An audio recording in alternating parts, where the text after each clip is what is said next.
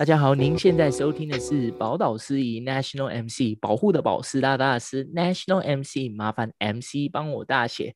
那我们今天又有荣幸哦，邀请到了这个。呃，特别来宾哦，那他这个特别来宾来头更大，OK，一个一个比一个大嘛，对不对？我们做超过五十集了，那我们来宾当然也要越请哦越大牌这样子哈、哦。啊，南北极都去过的人，我想、哦，全台湾、哦、应该用手指都可以数得出来哈、哦。那他刚好其中一个，我觉得非常的厉害。呃，其实呢，这次的特别来宾是 Gavin 在一个这个自工服务的。呃，项目里面刚好去认识到的。那如果刚好之前有去听苏培的那期访谈呢，就知道那其实 Gavin 当初去的地方是宁夏哈。啊，宁夏在哪里？那就在中山区的那个，不，不是哈，宁夏是在中国的某一个，应该说一个城市啊哈。OK，那我去那边当这个孩童的老师啊。嗯、那今天这位来宾刚好是我那时候的队友。OK，我也好久没有跟他讲话了。那由于他的经历太过特殊了，那我觉得呢，我就不要浪费时间，让我跟他讲他的经历有多特殊，要让他自己来讲，不要浪费大家听我们节目的时间。那 Sherry 可不可以帮我们自我介绍一下呢？OK，Hi，大家好，我是 Sherry 林宇轩，然后我是 Gavin 的啊队友。去宁夏的队友很开心今天可以来。对，我们那时候我都记得，我们那时候一起去吃那个什么鸡串烧什么之类的，对不对？没有啦，那是、哦、那个是宁夏 夜市。OK，是哦。天哪，都是回忆，都是回忆的。嗯，对。OK，然后我还要继续自我介绍一下。好，嗯、哦，我我是读啊、呃、台大政治系国际关系组的学生。哦，非常优秀哈！那呃，如果想要就是认识台大政治系的话，可以到这个 YouTube 去搜寻宇轩的这个呃毕业生致辞哦。我自己已经看过了。OK，那我们今天就是主要都要聊宇轩去南极的这个经历嘛，对不对？因为可以去北极跟南极的人不多，那、嗯、你可不可以告诉我们，就是为什么会想去北极跟南极？呃，这两个地方呢，嗯、因为这不是我们所谓的旅游胜地或者是景点，就是那就是一个冷到很很想死的一个地方，你知道吗？嗯，我觉得其实去这个地方都不是说我定下这个目标，嗯、然后我要去达成，都是很凑巧，刚好有这个机会去的，就完全不是在我的计划当中发生的事情。哦。OK OK，那是先去北极才去南极嘛，对不对？那南极那个还有拍成纪录片跟就是有上新闻等等的嘛，对吧？嗯哼，对，北极的部分它是在我高中的时候，然后我就滑手机看到有一个品牌，有一个瑞典的品牌叫做 Fjällräven，它每年都会举办一个雪橇长征大使甄选的活动，然后那一年刚好是台湾的第一届，就是。之前招的国家都没有包含台湾，然后所以啊，呃，刚好第一届人数申请也比较少，然后我就报名了。那他这个计划的内容就是从呃，它其实就是北极圈内，从挪威滑哈士奇的狗雪橇，滑三百三十公里，五天四夜到瑞典这样子，也是一个冒险挑战。对，人生中第一次到极啊！所以总共历时多长？就是我我可能过程要滑五天四夜嘛，对不对？啊，是狗。你自己不用滑，都是狗帮你们拉那个雪橇吗？还是基本上对，就是有六只哈士奇会拉着你向前进。但是如果是上坡之类的时候，我就要就是一起帮他们滑，然后或者是下坡我要踩刹车，要不然他们会冲得太快，就要有些小小控制这样子。哦，OK OK，嗯，那在那在滑到瑞典那个过程中，有没有遇有没有看到什么很酷的东西？可能有。因为我知道北极好像蛮多动物的嘛，有北极熊啊，然后有很多那种狐狸吧，嗯、就整只白色那个狐狸嘛，哦、对不对？对，我觉得蛮可惜，我们那时候没有看到任何动物。哎，不对，好像有鹿，但是我们有吃鹿肉。哦，真的？OK，它好吃吗？还是还还好？不好吃，所以就会不。可是我的队友们是吃的很愉快，说很像牛肉这样。OK，就没有吃过的肉呢，我们就把它想象成牛肉就好。因为我们上一集的来宾呢，他也跟我说，袋鼠肉吃起来就像干一点的牛肉。OK，那 什么都有袋鼠肉我也吃过，我也不行。OK，好，那哎、欸，那去北极有没有看到极光啊？这个 Aurora 好像大家都一定要去北极，就是我听要去北极的人都会去看极光啦，就这样。对啊。我也想说，你看我去北极又去南极，然后就觉得大家就会说啊，你有没有看到极光？这好像是最基本的事情。但我对啊，看到，就是我去，对我去北极哦，然后北极的它其实五天四夜嘛，然后它只有第一天晚上有极光，结果我在帐篷里面就是睡死，所以都没有看到。天哪，超尴尬。我跟你讲，那就是表示，就是如果下次还有这样子的营队的时候，要再去参加一次。没错，这就是我的目 标。OK，那我我比较好奇的是，就是呃，因为刚刚宇轩有说。就是因缘际会下，然后就刚好有这个机会就去参加，但是嗯，应该还是有一个主要的原因是支持你去参加这些活动的一个理由吧？就是你为什么而喜欢？是你想接近大自然吗？还是你可能比较对呃想要响应这个动物保育或者是环境保育之类的呢？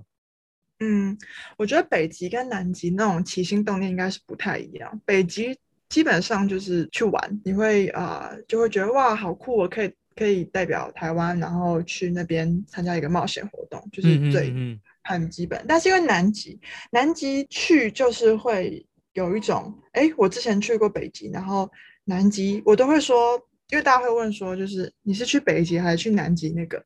然后我就说，哦，我是去北极那个。但南极的的话，等我长大，然后可能赚了钱之后，我再自己去。但没想到，就是有一天。就是那个基金会的人就来密我，然后说他们有这个机会要去南极，问我有没有兴趣参加。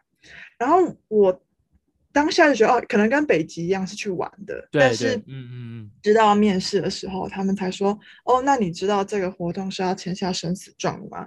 我才就是哈惊觉，原来这个跟北极是完全不一样的。然后在那个时候，我才会去认真想说，哎，我为什么要参加这个活动然后就会觉得说.你知道人生中能够去南极的机会有多少次？就算他是冒着你可能冒着生命危险去做的，但是你是在做一件你喜欢的事情，然后你是在啊、呃，你是在挑战你自己。而且我一直就是我非常喜欢大自然，然后我又觉得南极这个应该是地球人类的一个最极致的地方，所以我想透过。在这一年的训练当中，在最极致的地方认识最极致的自己。哦，OK，所以就是一个想要挑战自己的一个心态去参加的嘛，对不对？对对对，比较是这样子。OK，非非常的好，像我就觉得，哎，如果要去南极，因为其实，呃。Gavin 是在这个 Wisconsin 读书的嘛，然后各位听众朋友都应该都知道。那我们最接近南极的一次，是因为我们有接近快要负四十度的这个这个极地漩涡吼，所以我们那时候也超级冷，真的很冷。对对对，所以我就觉得，哎、欸，这个可能是我最接近南北极的这个温度的一次，就是哎。欸好像有点在这个地方的那种感觉，然后非常的冷哦，各位不要轻易的尝试，OK。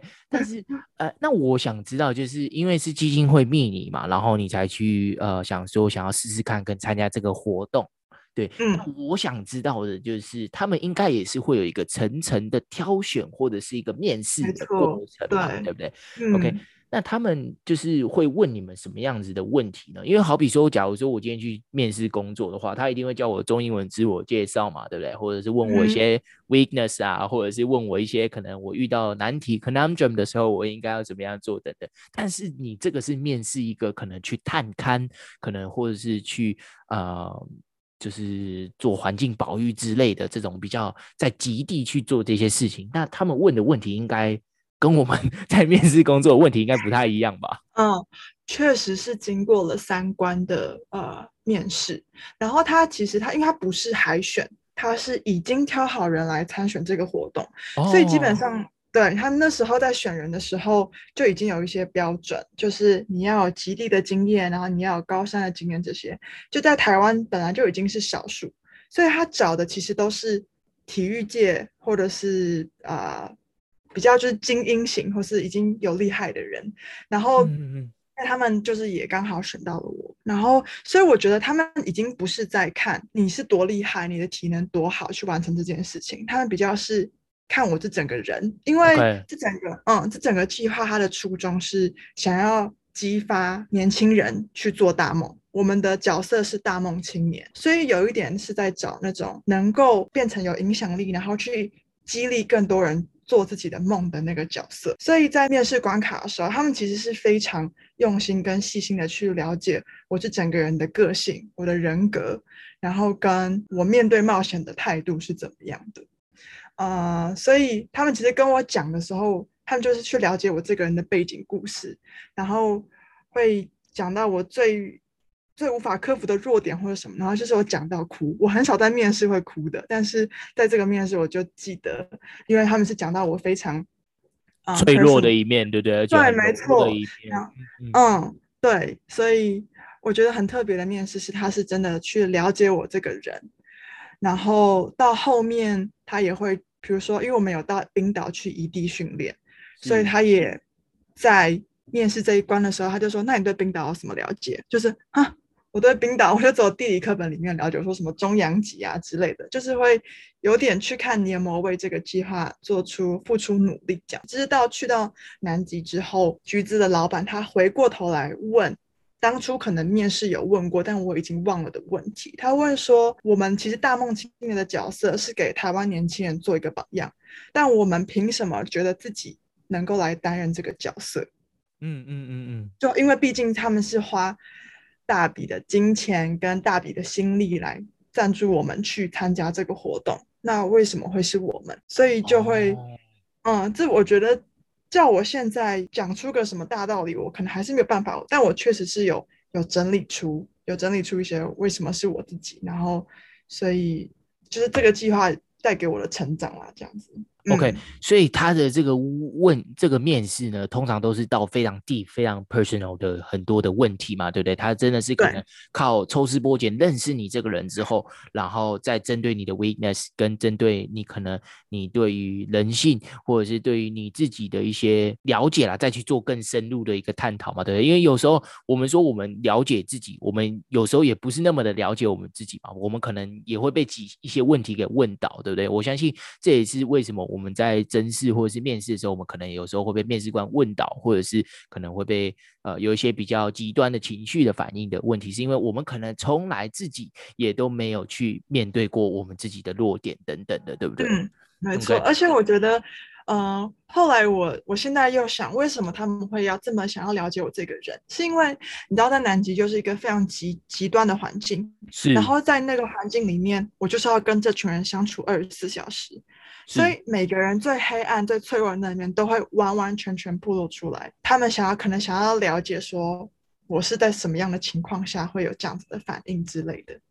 嗯嗯嗯嗯嗯，OK。所以其实虽然问的很 personal，然后可能对面试者上面也会造成一些影响，但是他们都是有他们设计这些问题的一些意义的嘛，对，就像你刚刚说的。嗯对，大梦青年就是为了要可以引导呃，可能下一代啊，或者是什么让呃台湾的年轻人可以去追梦，可以去逐梦踏实嘛，对，对不对？嗯，OK，那我我还想问的就是，因为去南极真的不是每个人都可以去，那。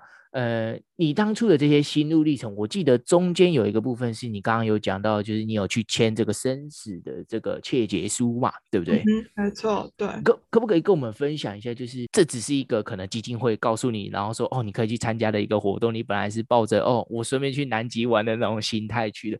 那你当你看到那个生死状那个切结书的那个心情。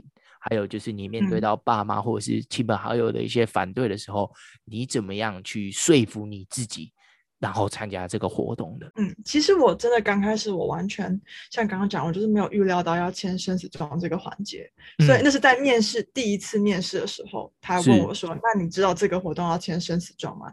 我才说我不知道。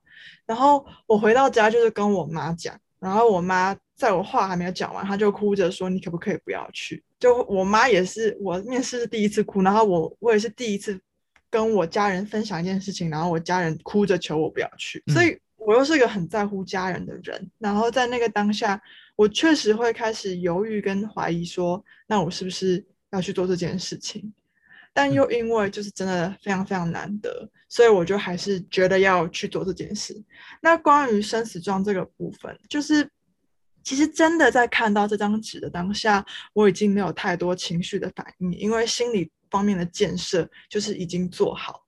Oh. 然后，对，然后我就觉得说，呃，生死状嘛，那我我就是要用我的生命，就是嗯，我觉得我能够做到的是，我不要让这张纸有发挥作用的一天。那我能够尽我的力量的部分，就是在体能锻炼的部分。所以，呃，我非常努力的去，可能到河滨去拖轮胎啊，或是高山训练或重训之类，就是为了让我自己的体能、我的能力能够更加的强大，然后让我的生存斗志更加的坚强，才会啊、呃、去从事这个冒险。所以我当下看到生死状的时候是没有太多的情绪反应的，嗯。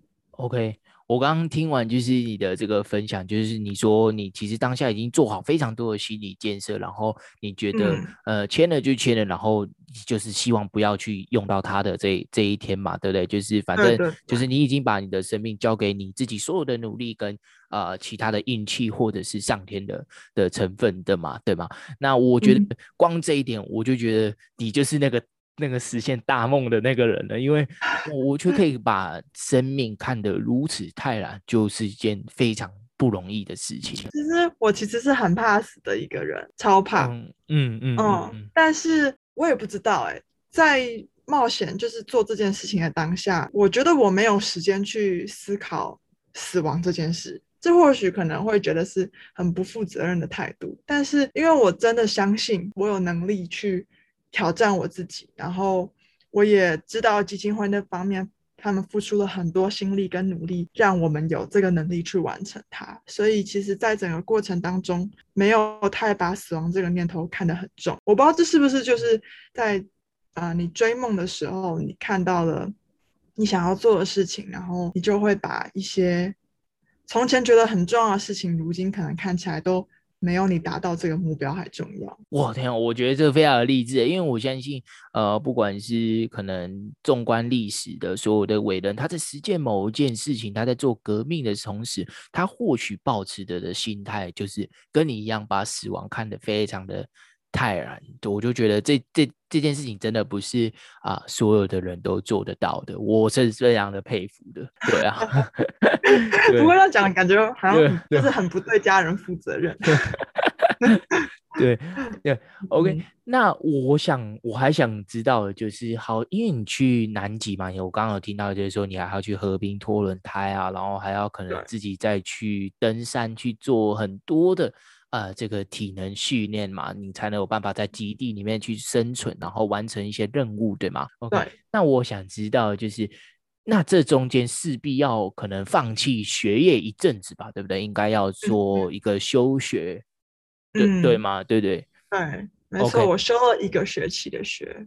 OK，当初是怎么想的？为什么会觉得哎，也可以把学业搁置在一边呢？其实我觉得应该是从高中开始吧。我觉得我的主业比较像是这些课外的活动，然后副业才是学业的部分。所以我一直觉得，就是你知道。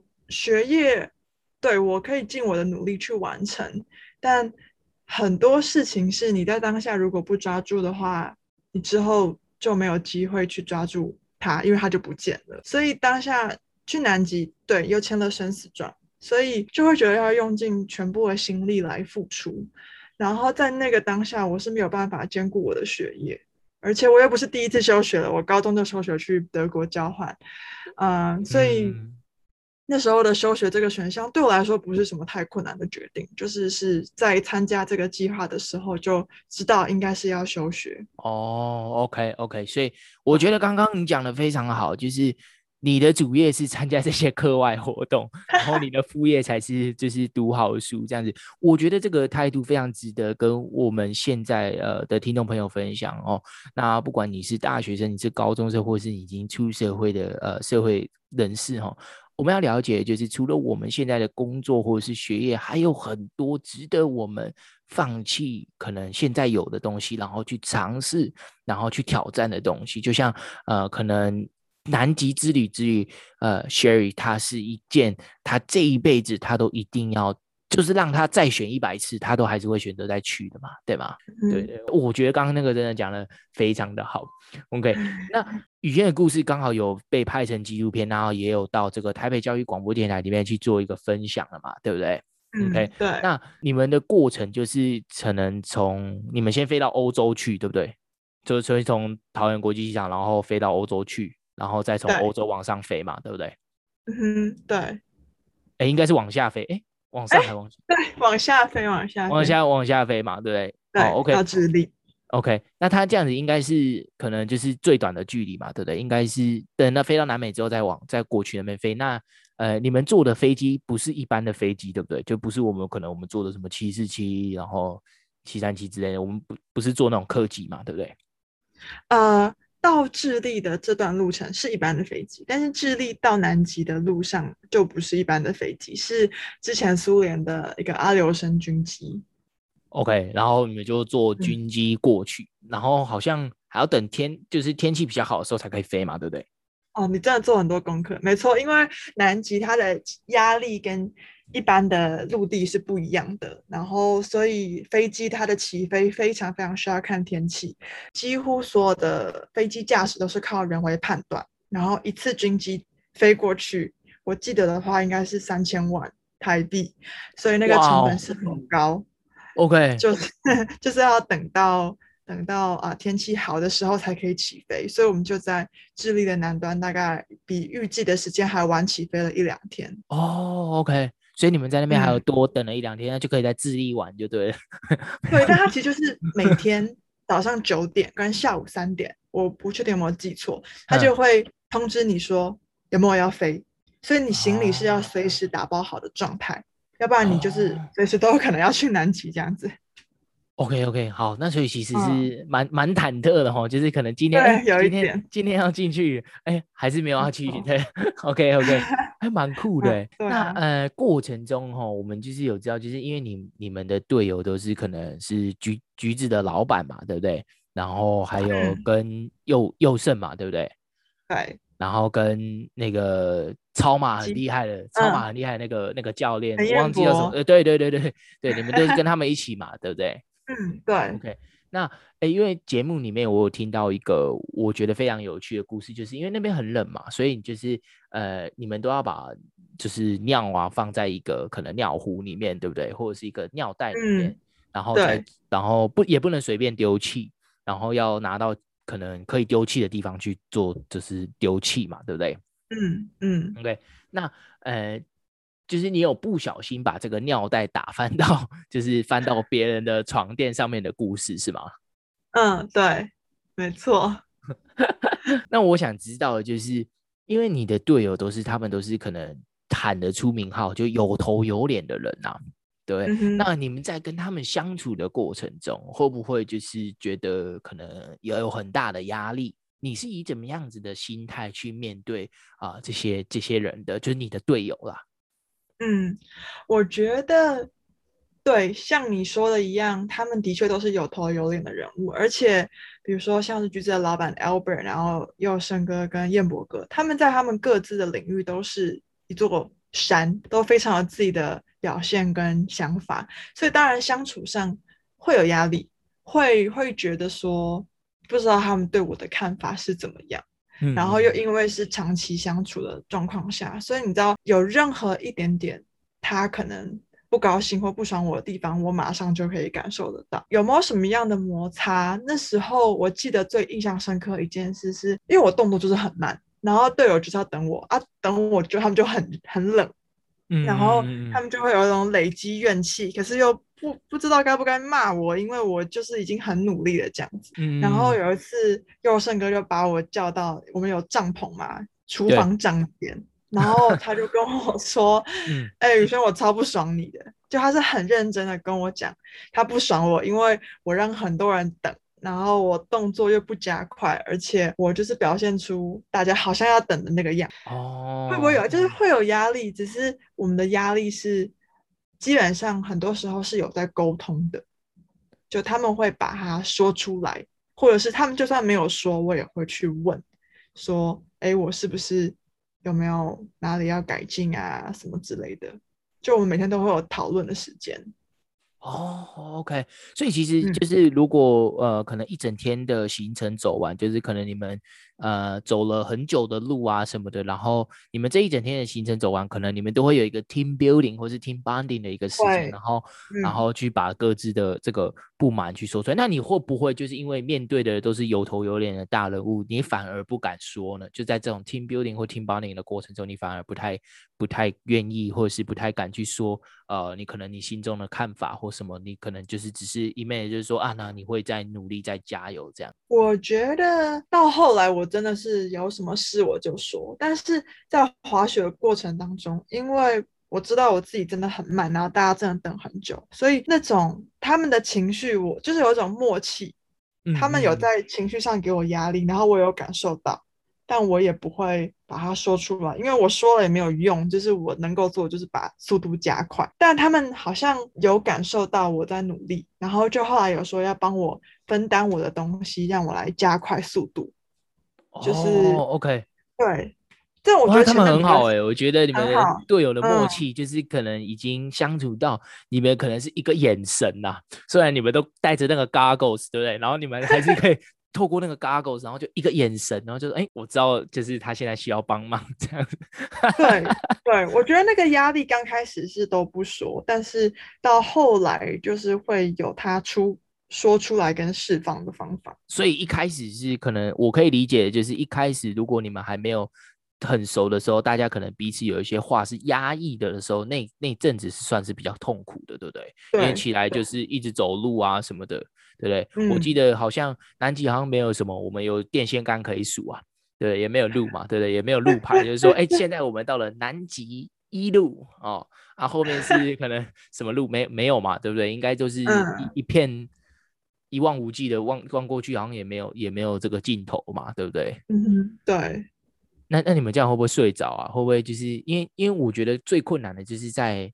这就像可能你在开长途的夜车或是什么，你就只有看到有灯，oh. 然后你也不知道到了没，然后你就只能一直往前走。Uh. 对，确实真的是非常无聊。呃，我们有，对，我们有东西可以数，就是美军他们每隔五百公尺插的旗子。哦，每隔五百公尺插一个旗子。OK。对，可是他那个旗子，然后又又不是会插得很准，然后有时候有，有时候没有，所以真的会数到就是。要睡着，然后就会自己开始没事找事做。像我就会把，呃，我我幼稚园同学的名字想得起来的想一遍，或者是比如说我出国到了到了哪里，像我有想到我们的宁夏之类，就把自己人生回顾一遍，要不然真的太无聊，每天这么长的时间在雪地里滑。难怪我某一阵子也就觉得我在梦里还有人骂我，你知道吗？可能是想到 给我的时候想说，哎。干这个王八蛋！没有啊，对对对，没有。OK，我记得你嬉皮笑脸的样子。OK，哦，非常的酷哦。那你们过程中是也不能对话嘛？对，就是你们在行进的过程中也非常的冷嘛？对不对？你们应该也不会想要开口，对不对？也听不到，因为风声很大声。哦，风声很大声，然后也听不到。对。对，真的听不到。然后你知道，就是又头又戴毛帽，戴什么之类的，就包得很紧，所以完全听不到。哦，OK，因为你是唯一的女生，嗯、你觉得我呃，我想问的是，你有没有觉得某些事情可能上厕所啊或什么的，是特别不方便的？因为你其他的队友全部都是男生嘛，对不对？嗯，我觉得对，就像你说，是上厕所特别不方便。其实刚开始我们摄影师他有给我一个。呃，让女生 站着上厕所的器具，然后就把它尿到尿壶里，但是我就没有成功。哦。没有成功的意思就是你可能八十趴成功，然后二十趴就尿到裤子里啊。你知道，哦，就是 在很冷的地方，然后尿到裤子里就会就会很不舒服。哦，对啊，一定的，嗯嗯嗯，对。所以我就没有办法，我就还是要跟一般平常在台湾之类一样，就是可能要脱裤子，然后蹲下来之类的上厕所。然后那时候就因为这样很麻烦，在冰天雪地里面光着屁股，真的生生不如死，所以我就开始憋尿。哦天哪，OK，嗯嗯嗯，或是少喝水，然后结果就是我开始一直水肿。就脸啊、手啊这些都在水肿。后来我们的队员就跟我说，这样很危险，因为你可能现在是身体水肿，但接下来肺水肿，然后脑水肿，在这样可能两个小时之内就会死亡。所以他们就变成大家都一直叫我赶快喝水，然后赶快上厕所。而且在我上厕所的时候，他们所有男生都会很一致的转过去，然后我说好了，他们才会转回来这样子。哇，哎、欸，很酷很酷的画面哎，就是 就在我们就是在那边站哨，就是哎、欸，我们那个老大上厕所，所以先那个在旁边排排站这样。是蛮可爱的，对，是蛮可爱。但是你刚刚跟我讲的是，就有可能会肺水肿，然后脑水肿，然后可能会有生命的危险，然后再连接到你刚刚跟我说你签那个生死状的时候是非常坦然的时候，我就觉得，干，为什么你宁可怕尴尬，然后不喝水，你都 你都要就是不想要造成队友的麻烦？好，对啊，okay 因为上厕所会很花时间，然后他们在等又会很冷，OK，就是一个团队的考量这样子。OK，好啊，呃，这边就是呼吁各位听众朋友，如果有出去做这样子的冒险哦，探勘或者是去做这个比较具有危险性的一些自工或义工活动的时候，哈，一定要就是还是以自身的这个安全跟自身的这个 健康为最高指导原则，然后这就是 Sherry 这样子是先不要学比较好啦，就是对对对，一定是。一定是以自己身身体健康，然后要去跟这个队员、跟这个指导人员去做沟通嘛，对不对？嗯，OK，对，好。那我刚刚听到的是，因为你是唯一的女生，那你会不会就是其实是你们体能里面最就是最跟不上的？因为因为如果有有这个陈彦博的话，然后还有佑胜他们的话，他们应该是非常好的嘛，对不对？对，就其实我非常不想要成，不想要说。就是女生的体力一定比男生不好，但在跟他们的情况下，我的确是体能比较不好的那一个。尤其陈彦博又是极地对啊，是超马的运动员，对啊。然后还有另外一个大梦青年，他也是中长程的体的运动员跑跑者，所以我基本上就是真的是跟他们差很多。嗯，然后我在，所以我才说我速度上很慢，然后我体能上。又又没有他们来的好，就真的会因此而比较慢.然后落后大家这样子。OK，我很好奇的是，在这么危险的一个活动当中，有没有就是所谓的可能像我们游戏里面直接 reset 的一个 button，就是啊，我今天我觉得我撑不下去了，然后我可能到最后我可能会有一些生命危险，你可以先脱队离开的这种机制吗？还是？没有这个东西，你知道我们其中有一个队员没有完成长征活动吗？哦，我不知道，这个我不知道，这个我不知道。那你要不要猜猜看是谁？该不会就是你的另外那个大梦青年的那个伙伴？没有，没有，是佑胜。哦，真的？对，他在我们滑雪的第一天结束之后，他就说他不想滑了。哦，真的？对，所以他就变成我们的幕后补给人员，就是我们回到营队，他会去，他会就帮我们煮饭啊，那些也是一个非常非常重要的角色。所以如果你说一个 reset button 的话，这确实是一个，他就是放弃了这个冒险。但其实那时候我记得游戏局子的老板他就讲讲了一句话，他说，嗯、其实放弃所需要的勇气，跟你接受这个挑战是。一样的，相同的，对对对，就是你要有勇气承认你可能真的没有办法做到，或者是你真的不想要做这件事情，那是一件很勇敢的、很勇敢的决定。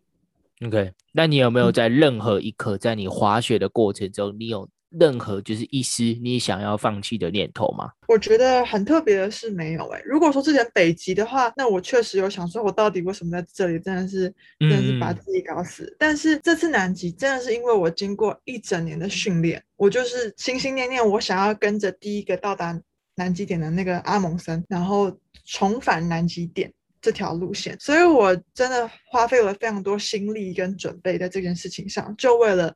到达我这一年来的目标是南极点，所以在南极的时候，我尽管很累，我尽管可能失温或者我水肿这些遇到各式各样的困难，但我真的没有一刻说我想要放弃，因为我知道我就是要到南极点。哇塞，非常的不容易哈，因为可能你们的橘就是橘子的老板有时候可能要给你们奖励之类的嘛，因为他是好像是你们，哦、他是你们的队长，对不对？对，我觉得最大的奖励就是我们要在圣诞节前到南极点，然后在南极点过圣诞节。哦，哦，是我，我就最想达成。嗯，因为你是跟橘子的老板嘛，对不对？橘子其实是我们很多呃人的这种可能童年吧，对不对？我们都玩什么抱抱网啊、跑跑卡丁车啊什么的，都是橘子代理的游戏。我就跟他说，哎哎，那不然 Albert 你就是送我一个几几台那个车啊，跑跑卡丁车啊，或者我的那个序号可以去。没有啦，可是说实话。嗯、我在参加这个计划前，我完全不知道游戏橘子、欸。哎，那你就你就没有办法像我们一样，就是这么厚脸皮，就跟他说：“哎、欸，要不你送我几台那个点数买的那个车啊，或者什么的。”真的没玩过，不好意思。蛮酷的。OK，好了，那就是我觉得可能这一趟这趟旅程，因为 Sherry 一定也学到很多嘛，对不对？嗯，就是、对。就是、不管。呃，我觉得刚刚那个橘橘子的那个老板讲的非常好，就是呃，说放弃跟跟怎么才选择来参加需要的勇气是一样的，就是可能意有时候意识到自己的不足，然后不是这样子憨憨的，然后就是可能哦一头热这样进去，然后把自己暴露在危险之中，就是明智的选择。我觉得可能在那个当下，他那个 moment 他做的决定可能是真的是很对的啦。对，那呃。不过有完成这个真的这个活动，才是我认识的 Sherry 啊。因为那时候我记得，呃，我们一开始在在宁夏的时候，我们也是遇到蛮多的状况嘛。那好像是我们第一次就是去国外，然后做这样子比较有意义的事情。我们也是一路上来就遇到蛮多的状况。那我认识的宇璇就是一个，他可能他都不会讲话，我我就觉得很怪，他都不会抱怨说，他都不会抱怨说，哦，感觉很热啊什么的，没有，他就是。一直做，一直做，一直做，然后直到刚刚，呃，宇轩又在我们节目上面分享说啊，他都会去憋尿，然后尽量不要造成大家的困扰。我就觉得，哎，这跟我好几年前认识的语言是一样的，是同一个人，没错，真的是同一个，对，永远都是以大局做考量。我觉得这就是为什么他们选你的原因啊。我觉得真的这样子的以团队至上的这种精神是呃非常令人佩服，而且是。呃，非常值得嘉奖的哦。OK，谢谢。呃，Sherry 是今年大四的毕业生，对不对？嗯，刚好是从哦台台大台大政治系毕业的。OK，高材生，非常的厉害。OK，没有啊。那我想知道，就是你在知道这么多的东西之后，然后你是唯一一个女生，然后完成这件事情。嗯、OK，对，那你未来想要投入某哪一些产业或领域去工作呢？因为我就很好奇，因为你之前有讲说，你虽然是唯一一个女生，然后你后来你就发现，你回来之后你就去修了很多两性的这个课程嘛。对对对，那我就想，我就很好奇，那你现在毕业了，你有没有就是特别想要去从事的产业或者是领域呢？我觉得。南极这个计划带给我的就是，对，我发现我自己好像对于性别相关的事物很感兴趣。然后我之前一直来的志向是我想要进入国际组织工作，所以就结合了这两个，我就想要进入到国际组织推动跟与人权、跟儿童还有跟女性权益、性别相关的议题，希望到国际组织。嗯，哦，OK。我觉得，呃，我觉得这个很难呢，因为这个在台湾可能，因为我们不在任何的国际组织认可嘛，嗯、就是说我们可能要参与，或者是甚至去推动，好像都是相对来说比较困难的嘛，对不对？对，嗯，我相信。但是我觉得，呃，困难不代表你不应该去尝试。是是是。嗯，我就还是会，比如说，我还是会想要申请看看，可能联合国最最基础的。实习呀、或者是啊、呃、一些小小的计划之类的，就还是会去尝试。我知道很困难，但我就还是想要试试看。然后同时也不会只是针对联合国，还有其他任何国际组织有在推动相关的事物，我觉得都都会是蛮不错的起头这样子。OK，非常有爱心哦，因为想要投入就是孩童，还有就是呃女性权益的这些相关的。呃，公益或者是可能一些运动嘛，对吧？对，相关的议题就是对小孩子嘛，我就很喜欢小孩子，然后我也很关心就是性别议题，所以就觉得应该是可以试试试试看往这个方向.还在找寻。我觉得非常不容易哦，因为呃，如果有幸让你带到的这些小孩子，一定是非常的幸福的哦，因为你有非常多的故事可以跟他们说啊。真的，你也很多故事，好不好？对对。OK，那我还有另外一个非常好奇的，就是因为今年刚好就是你们都是线上毕业的嘛，我看你们那个致辞的时候，就是只有你一个人在台上讲，下面都没有人。OK，对啊，对。那我想知道的就是，你这样子也比较好，没有 stage fright，你知道吗？没有那个 恐惧症，担心自己荧幕在荧幕前不好看。对，OK。那我最好奇的就是你有没有像其他的毕业生有所谓的这个毕业焦虑的部分啊？因为我知道的是，好像有蛮多人可能在找工作啊，然后疫情的不确定性啊。嗯哦，然后可能很多的计划都被打乱啊，嗯、这样子就陷入到了一个呃焦虑与彷徨之中啦。那我想知道，就是你有没有遇到这样子的困难，还有你怎么克服他们的？